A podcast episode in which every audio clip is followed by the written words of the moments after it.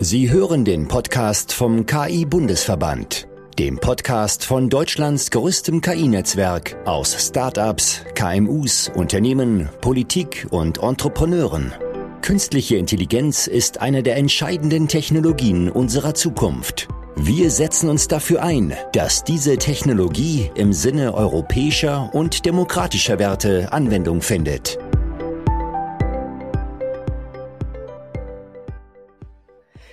Hallo zusammen und willkommen zurück beim Podcast des KI-Bundesverbandes. Heute zur Folge Nummer 15 mit deinen Moderatorinnen Lukas Spreiter und Stefanie Bade. Heute begrüßen wir unser Mitglied Gregor Blichmann von Elevate im virtuellen Studio. Gregor ist CTO bei Elevate.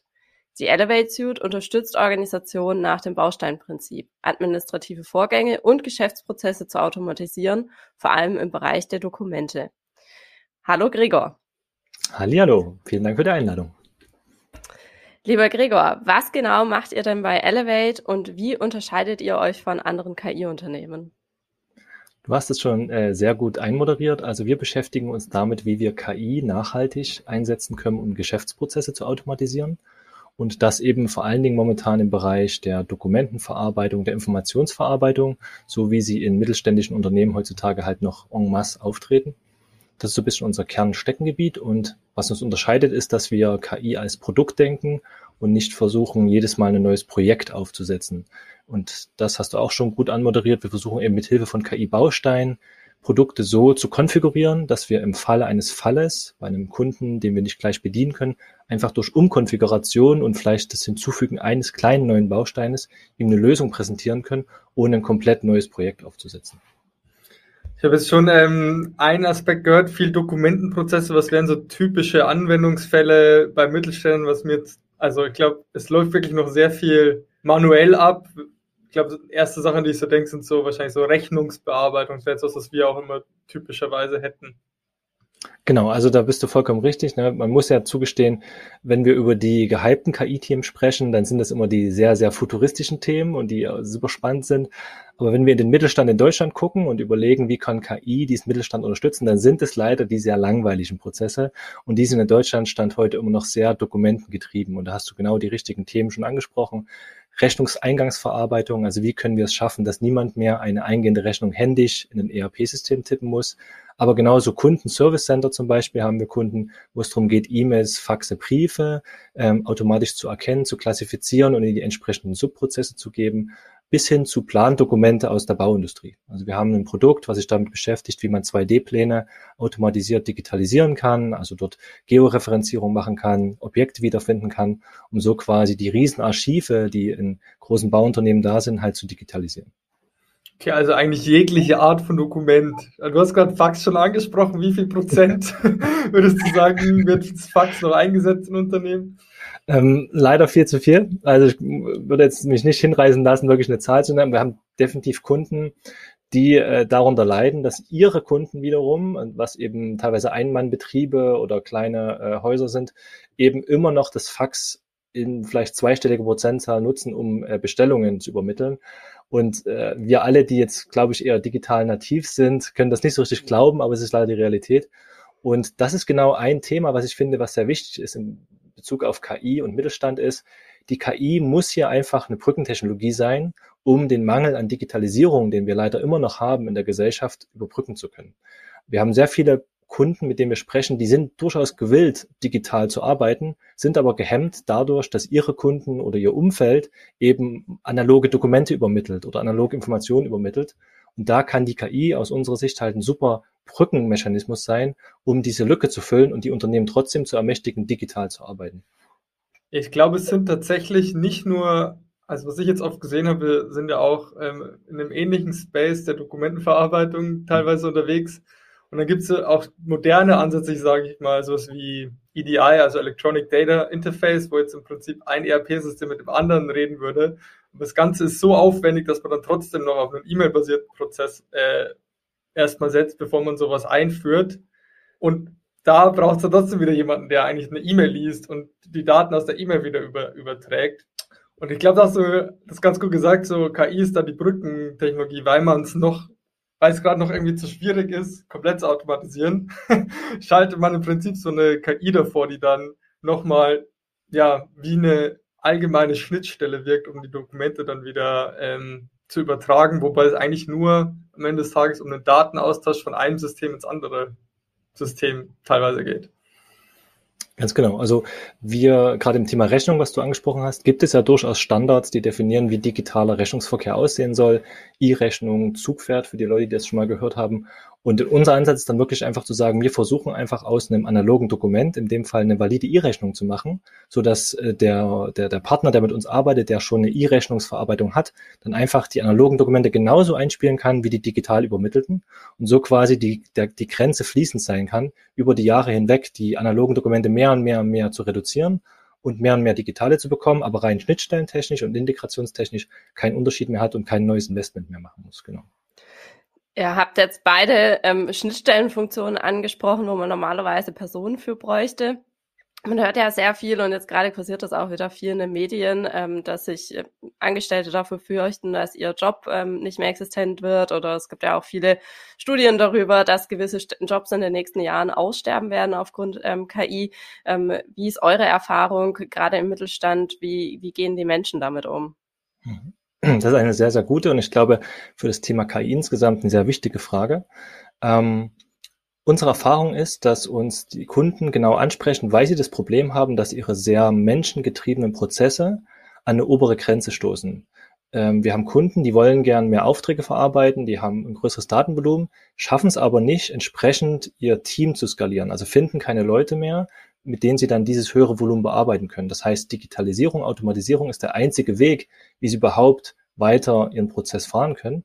Dementsprechend ist die, die Angst oder die vielleicht oft nur verbreitet wird, gar nicht so real aus meiner Sicht, sondern die, der demografische Wandel ist real, der Fachkräftemangel ist da und er wird in den nächsten Jahren noch, noch, noch schlimmer werden.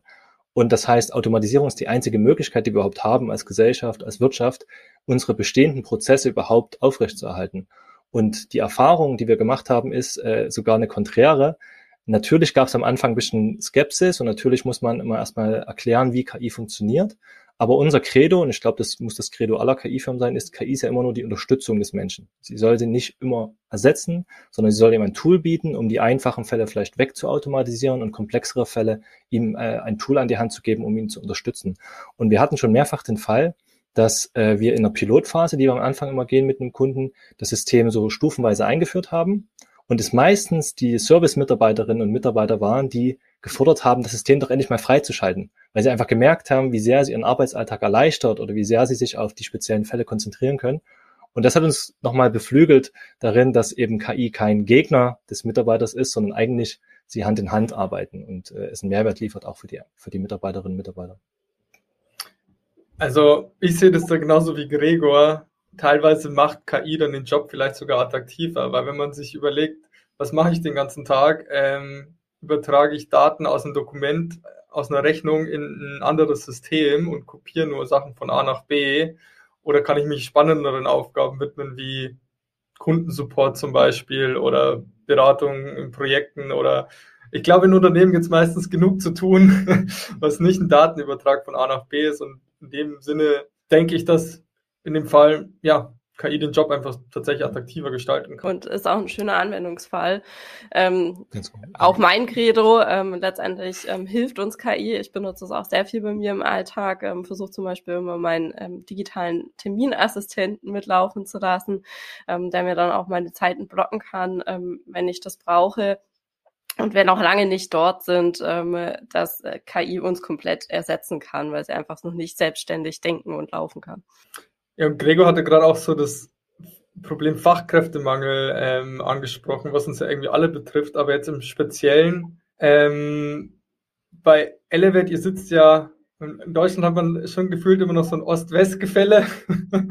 Oft wird drüber gesprochen. Ähm, und wenn man an KI-Firmen in Deutschland denkt, dann ja, kommen meistens irgendwie die großen Städte Berlin. Okay, ist im Osten auch, aber schlechtes Beispiel, aber man redet viel über Berlin und München. Ähm, Gibt es ja auch ein Gefälle dann im, ja, bei euch merkt ihr das, dass ihr auch einen größeren Fachkräftemangel aufgrund eures Standorts habt? Ist definitiv ein Thema. Also der Fairness halber muss man ja sagen, unser Hauptsitz ist im, im Schwarzwald, ist aber nur eine ganz kleine Entität und unser Hauptentwicklungsstandort ist, äh, wie du gesagt hast, Dresden. Wir sitzen da also mit über 60 Leuten mittlerweile in Dresden und entwickeln äh, unsere Produkte. Und es ist definitiv ein Thema. Also wir haben natürlich die, äh, wir haben große Unis in der Stadt, aber dort ist natürlich KI nicht das Vorzeigethema. Ne? Also gibt es andere Unis, vielleicht wie in Darmstadt oder auch in München, wo das auch mittlerweile viel, viel mehr gepusht wird. Und dementsprechend ist es für uns schon eine Herausforderung, Leute zu finden, die in dem KI-Bereich dann für uns auch äh, attraktiv sind, die uns einen Mehrwert geben können. Ähm, und äh, da hat man natürlich noch den Nachteil, dass in den neuen Bundesländern äh, die Lohnstrukturen äh, auch durch die Kostenstrukturen, die vor Ort vorhanden sind, eben noch andere sind als in alten Bundesländern. Und wenn wir jetzt eben nach Remote-Unterstützung suchen, also Leuten, die vielleicht nicht in Dresden sitzen, aber trotzdem zum Team dazustoßen sollen, dann haben wir da schon ein Problem. Also das ist schon eine Herausforderung, da Leute attraktiv zu sein für Leute, die eben vielleicht eher aus München, Berlin oder aus anderen Großstädten Deutschlands kommen.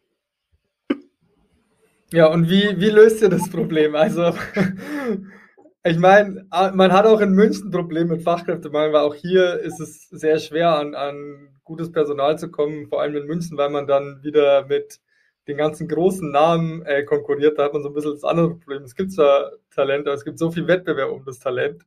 Aber vielleicht kannst du so aus, aus eurem Alltag ein bisschen aus dem Nähkästchen plaudern, was ihr dann macht, um trotzdem an Talent zu kommen. Genau, also das, das, das Konkurrenzthema ist natürlich auch ein spannendes, was du gerade gesagt hast. Na, das ist ein bisschen ein Vorteil, wenn man zum Beispiel in Dresden sitzt. Ähm, da gibt es natürlich nicht so viele KI-Unternehmen in Dresden. Ähm, das heißt, was wir machen, ist, wir versuchen quasi direkt äh, sehr viel mit den Unis zu interagieren. Wir, äh, unsere Geschäftsführung hat einen stark akademischen Hintergrund. Wir haben gute Beziehungen zu den Unis in Dresden. Wir machen sehr viele Abschlussarbeiten, sehr viele Praktikas, die wir als Unternehmen betreuen. Versuchen quasi vom Tag eins an Leute mal unser Unternehmen zu zeigen, was wir als Unternehmen tun. Haben dadurch sehr, sehr viele Werkstudenten, Abschlussstudenten, die dann irgendwann auch einfach bei uns äh, übergehen als Mitarbeiter. Auf der anderen Seite haben wir in Dresden ja, ist glaube ich, wenn ich mich nicht irre, der Standort mit den meisten Fraunhofer-Instituten in Deutschland. Und äh, das ist für uns wiederum ein Vorteil, weil die KI sich ja nicht nur durch Informatiker speist, sondern auch ganz viel durch Mathematiker oder promovierte Physiker. Und das ist definitiv ein kleiner äh, Bonus im Standort Dresden, dass wir sehr viele promovierte Physiker haben, die in den Fraunhofer, Max-Planck-Instituten, Hasso-Plaza-Instituten äh, arbeiten und irgendwann vielleicht nach ihrer Promotion eine neue Perspektive suchen und wir haben gemerkt, dass das sehr gut zusammenpasst. Also die theoretische Physik und das Machine Learning sind Bereiche, die sich sehr stark überlappen und äh, da speisen wir durchaus unsere Teams mit solchen Verbindungen, Super, die wir ich mittlerweile wusste zum gezogen. Beispiel nicht, dass ähm, in Dresden die meisten Fraunhofer-Institute in Deutschland äh, sich ansammeln. Also ich bin mir nicht sicher, ob es nach München der zweite Standort ist, aber wir haben auf, der, auf alle Fälle ähm, sehr viele. Ich kenne auf jeden Fall den Osten nur daher, dass ähm, es dort auch viele Förderungen gibt, gerade im technischen Bereich. Ähm, profitiert ihr denn auch ähm, von Förderungen, wo ihr sagt, ähm, da merkt ihr einfach auch, dass viel in KI investiert wird und viel getan wird? Kann ich so nicht bestätigen. Also es gibt eine KI-Strategie Sachsen zum Beispiel und äh, da haben wir auch aktiv mitgewirkt als Firma. Ähm, ich muss mal sagen, die Wege zu den Entscheidern und die Wege zur, äh, zur, zur Landesdirektion und so weiter sind vielleicht kürzer als in anderen Bundesländern, wo es mehr Konkurrenz gibt äh, und, und wir sichtbarer sind als KI-Firma in Sachsen. Aber andererseits sind auch die Budgets kleiner. Ne, also man, wenn wir die Budgets in Berlin angucken oder die vielleicht Venture Capital Summen, die in Berlin da äh, Woche für Woche über den Tisch gehen, ist das nicht vergleichbar mit Fördersummen oder Angeboten, die es in Sachsen oder in anderen neuen deutschen Bundesländern gibt. Also da muss man sagen, dass es, äh, wenn man sich nur auf Thema Förderung verlässt, äh, wird es, glaube ich, schwierig. Personen sind ja mit das wichtigste Gut, auch ähm, was das Thema Nachhaltigkeit betrifft. Ähm, klar, einerseits können wir sie unterstützen mit KI, ähm, andererseits ähm, zahlen sie aber auch auf die vier Ps von Nachhaltigkeit ein. Ähm, ihr habt in eurem Claim Sustainable AI makes the difference stehen. Ähm, wie definiert ihr denn Nachhaltigkeit bei Elevate? Genau, also wir haben die Nachhaltigkeit eigentlich in drei Facetten definiert. Und wenn wir mit dem Klassiker anfangen, dann ist natürlich die ökologische Nachhaltigkeit. Also wie können wir es schaffen, diesen, diesen Zwiespalt, den es eigentlich gibt, eine sehr rechenintensive Technologie wie KI und Ressourcenverbrauchminimierung unter einen Hut zu bringen. Und was unsere Lösung ist oder was einer unserer Lösungen ist eben das Thema, wir arbeiten mit einem Cloud-Provider zusammen, der auch hier in Dresden sitzt. Der hat Cloud-Zentren nur in Deutschland und äh, er versucht quasi erstens mit grünem Strom diese zu betreiben und zweitens die Abwärme äh, dieser Rechenzentren zu nutzen, um unter anderem Gebäude zu heizen, so dass der CO2-Footprint äh, eigentlich äh, negativ ist für die Rechenzentren, in denen wir arbeiten. Das zweite Thema ist aber natürlich auch, wie, wie schaffen wir es mit Wiederverwendung von Modellen, mit der, ähm, Klassif mit der Einteilung unserer Produkte so effizient mit den Ressourcen zu handhaben, dass wir nicht unnötig viele Trainings, unnötig viele Ressourcen pro Kunde verbrauchen. So das Thema ökologisch. Aber viel, viel wichtiger oder mindestens genauso wichtig ist das Thema ökonomische Nachhaltigkeit. Das heißt, wie schaffen wir es, Lösungen zu bauen, die für unsere Kunden oder die potenziellen Kunden wirklich wirtschaftlich sind. Ne? Also ich weiß nicht, wie eure Erfahrungen sind, aber wir kennen diverse Studien, aber auch Erfahrungsberichte, wo Kunden gesagt haben, hey, wir hatten schon so viele KI-Berater hier oder wir hatten schon so viele KI-Projekte. Da haben wir ein halbes Jahr was gemacht und ein halbes Jahr Geld investiert und am Ende ist nichts rausgekommen. Und das ist natürlich das Allerschlimmste, was passieren kann im Sinne der Nachhaltigkeit, ne? dass mittelständische Unternehmen, die vielleicht sowieso schon nicht das Riesenbudget haben für so eine Softwarelösung, dann auch noch Geld verbraten und am Ende keinen Mehrwert bekommen. Und deswegen ist eben unser großes Credo, wir wollen alles, was wir tun, nachhaltig für unsere Kunden machen. Und die dritte Ebene ist natürlich die soziale Nachhaltigkeit, da haben wir schon drüber gesprochen. Ne? Wie können wir KI so einsetzen, dass sie eben nicht gegen die Leute arbeitet, sondern sie unterstützt, bessere Aufgaben zu machen, ihren Job toller zu machen und vielleicht weniger Stress auf Arbeit zu haben. Ich glaube, der, der wichtigste Punkt dabei ist wirklich die ökonomische Nachhaltigkeit. Ich meine, vor allem bei kleineren mittelständischen mittelständischen Unternehmen vergeht dann auch schnell die Lust an, an KI, wenn man mal zwei, drei so Projekte gemacht hat und nichts dabei rausgekommen ist ähm, und den, den Wert von KI dann auch nicht sieht. Dequalifiziert ihr da dann auch tatsächlich Unternehmen und sagt, ja, okay, ihr seid, habt vielleicht nicht den Reifegrad, aber bei euch wird KI nichts bringen, wenn ihr seht, okay, das, man könnte es dort nicht Also definitiv. Das ist etwas, was unser großes Credo ist. Also wir wollen mit möglichst hoher Transparenz und Ehrlichkeit in eine Partnerschaft gehen, weil eine KI, eine Anwendung eines KI-Software-Themas ist immer eine langjährige Beziehung. Ja, wir alle wissen, ähm, Model Drift und so weiter, also du kannst nie eine Lösung verkaufen und dann einfach den Kunde verlassen und sagen, jetzt lass, lass es laufen. Und deswegen muss es von Tag eins an möglichst auf Augenhöhe transparent erfolgen. Und ähm, vielleicht zwei Antworten auf deine Frage. Die erste ist, wir haben relativ oft die Situation, dass wir irgendwo hinkommen. Wir sind jetzt auch noch nicht die bekannteste Firma schlechthin. Ne? Und, und, und dann gibt es vielleicht äh, die großen drei, die irgendwie schon mal da im Thema waren, also Microsoft oder Google und so weiter. Und dann ist das Projekt vielleicht schief gegangen und dann haben wir in den ersten Zweitgesprächen vor allen Dingen erstmal damit zu kämpfen, den Vorurteil gegenüber KI wieder aufzulösen. Ne? Zu sagen, hey, wir haben doch KI schon mal gemacht und es hat nichts gebracht. So, und dann müssen wir erstmal auflösen, im Moment, KI und KI ist ein Unterschied und man kann KI ganz unterschiedlich denken und äh, gebt uns doch nochmal die Chance oder wir, wir können euch beweisen, dass es für euch einen Mehrwert hat, wenn wir sehen, dass das Geschäftsmodell und die Daten dazu passen. Aber eben genau das Letzte, was du gesagt hast, ganz wichtig.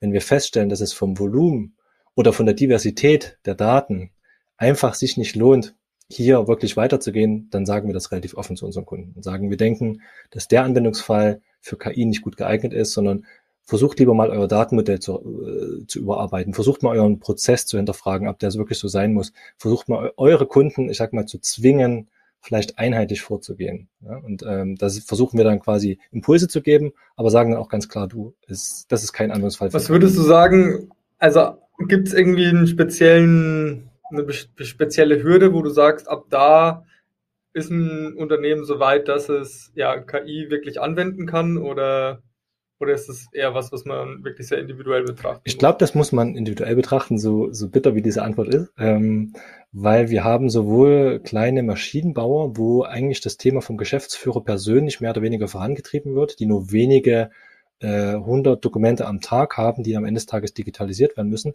Aber dadurch, dass sie so flexibel sind, die Dokumente relativ homogen sind, es da einen starken Wille gibt, das auch von Unternehmensseite zu unterstützen, funktioniert das. Andersrum haben wir Unternehmen oder Partner gehabt, die sehr, sehr groß waren, sehr, sehr divers. Und dort das Problem war, überhaupt erstmal die, alle Daten zu bekommen, ähm, zu verstehen, wie die Prozesse dahinter aussehen. Weil es geht ja nicht nur darum, die Daten zu verstehen, sondern man muss ja wissen, wenn man einen Geschäftsprozess automatisieren will, wie sieht dieser Prozess heute aus? Welche Entscheidungen werden in diesem Prozess gefällt? Welche Randinformationen brauche ich überhaupt, um entscheiden zu können, gehe ich A oder gehe ich B? Und das dann in gewissen, sehr, sehr verworrenen großen Strukturen es nicht möglich war, all diese Informationen, die man dafür braucht, wirklich zu sammeln oder irgendwie in eine formalisierte Form zu überführen. Das, das gibt's auch. Deswegen allein Größe und, und Maturity Level der, des Unternehmens würde ich gar nicht anlegen, sondern ist immer eine, leider eine Fallunterscheidung, ähm, die, die da zu treffen ist. Also im Rahmen der Nachhaltigkeit hätte ich noch jetzt ein anderes Thema, auf das ich gerne noch äh, zu sprechen kommen würde. Und da werde ich auch ganz gerne mal deine Meinung dazu, Gregor. Und zwar, so, wenn man jetzt 2023 sich so anschaut, dann hat es einen ganz neuen Hype gegeben, eben um ja die großen Language-Modelle. Und ich glaube, man muss da, glaube ich, gar nicht viel drum diskutieren. Die zu trainieren hat bestimmt einen extrem hohen Energieaufwand ähm, ja, verursacht. Auf der anderen Seite, was ich mir dann immer so als Frage stelle, ist, okay, wir haben jetzt einmal viel Energie in diese Systeme reingesteckt, aber jetzt können die ja auch super viel. ähm, und man muss jetzt nicht nochmal trainieren, um zum Beispiel, keine Ahnung, einen Schulaufsatz zu schreiben. So, das können die halt jetzt schon, da muss ich jetzt keine Energie mehr in, in die Modellentwicklung stecken. Da geht es jetzt ja mehr um die Inferenz, damit die dann in der Inferenz ähm, ja, recht effizient laufen. Wie, wie geht ihr, also was ist grundsätzlich so deine Meinung dazu? Habt ihr auch so Large Language Models vielleicht im Einsatz? Ähm, und wo denkst du, geht so die Nachhaltigkeitsbewertung mehr hin? Also für mich geht es immer mehr in Richtung Inferenz einfach, weil das jetzt eigentlich das Modell in der Produktion muss halt ähm, effizient laufen, wird, glaube ich, immer wichtiger, als dass die, das Modelltraining, wovor der Fokus lag, ähm, dass das möglichst CO2-neutral war. Also da stimme ich dir grundsätzlich äh, vollkommen zu. Allerdings gibt es da natürlich einen Aspekt, den man da betrachten muss, wenn wir sagen, äh, diese Foundational Models, die sind super wichtig und ohne die kommen wir keinen Schritt weiter, sage ich mal. Also da sehe ich auch, da sollte man nicht die, die CO2-Keule schwingen und sagen, hey, oh, wir müssen einen minimalen äh, CO2-Ausstoß haben das ist jetzt ein Investment in Form von CO2, das man mitnehmen muss, das gebe ich dir voll recht. Andererseits haben wir jetzt das Problem, ganz konkret, wir sehen ja, dass OpenAI ein gutes Beispiel dafür ist, äh, wie die Verwertung solcher Modelle jetzt aussehen wird. Ne? Also wir haben von einem sehr offenen Ansatz, als sie gegründet worden sind, zu jetzt einem sehr geschlossenen System. Ne? Also GPT-4 in der Veröffentlichung hat er noch nicht mal publiziert, welche Daten jetzt äh, dafür verwendet worden sind am Ende des Tages, um dieses Modell zu produzieren. Und ich befürchte, dass das nicht das Ende der Fahnenstange sein wird. Also ich glaube, mit jeder weiteren Iteration wird sich das System und das Modell weiter schließen. Und dann hat man zwei Probleme. Einmal hat man keine Kontrolle mehr darüber, welche Informationen, welchen BIOS habe ich in diesem Modell, ähm, kann ich nachvollziehen, äh, wie die Entscheidungen zustande kommen. Und das zweite ist aber das Thema kommerzielle Nutzung. Ne? Also OpenGPT, äh, OpenAI, Entschuldigung, hat ähm, das Monopol auf, auf das Thema Preis und, und wer darf es nutzen und wer nicht. Ne? Und äh, das ist natürlich gerade für den Mittelstand in Deutschland ein Riesenthema. Ne? Wenn Modelle in den USA gehostet werden oder außerhalb der EU, haben wir das Datenschutzthema und wir haben das Thema, äh, entweder du nimmst den Preis oder du nimmst ihn halt nicht. Aber dann hast du kein Modell. Und da müssen wir sehen, dass wir als Gesellschaft und vielleicht auch als Europäer da einen Gegenpol vielleicht doch noch bilden können. Ne? Es gibt ja ein Forschungsprojekt, was ich kenne, äh, GPTX, die sich damit beschäftigen, wie können wir vielleicht ein europäisches äh, Modell auf der Größenordnung hinbekommen. Und das ist, glaube ich, eine ganz, ganz essentielle äh, Diskussion, die wir jetzt in den nächsten Jahren führen müssen und auch in, in Handlung kommen müssen, weil sonst haben, wie du schon gesagt hast, gibt es diese großen Modelle, die so ein Investment an Ressourcen schon hinter sich haben, wo wir einfach hinterherhängen und dann äh, sagen müssen, entweder wir bezahlen jetzt dafür und nehmen es, wie es ist, oder wir haben kein Modell. Wir, wir selbst als Unternehmen, das hast du ja auch noch gefragt, äh, sind momentan noch nicht abhängig von solchen Large Language Models. Also wir haben eher kleine Modelle, machen auch Sprachanalyse, also mehr NLP-Bereich, ähm, so Entity Recognition und äh, Slot-Filling-Ansätze. Aber natürlich ähm, covert das, was GPT macht, auch diese Use Cases. Ne? Also man kann ja, man hat ja gesehen, dass GPT irgendwie Dokumente kennt und dann kann man, kann man ihm ein Dokument geben und kann sagen, was ist die Rechnungsnummer? Und es konnte einen die Rechnungsnummer sagen. Ja, und das heißt, es wird definitiv auch in diesen, diesen Bereich, den wir momentan adressieren, Einfluss halten. Momentan ist es halt das Thema Rechte, ähm, wo liegen die Daten, wer verarbeitet das, ist immer noch etwas, wo wir sagen können, mit unseren Modellen, die in Deutschland liegen und selbst trainiert sind, hat man da noch ein USP. Aber die Frage ist, wie lange man den aufrechterhalten kann. Das ist durchaus eine realistische Frage, die man sich stellt.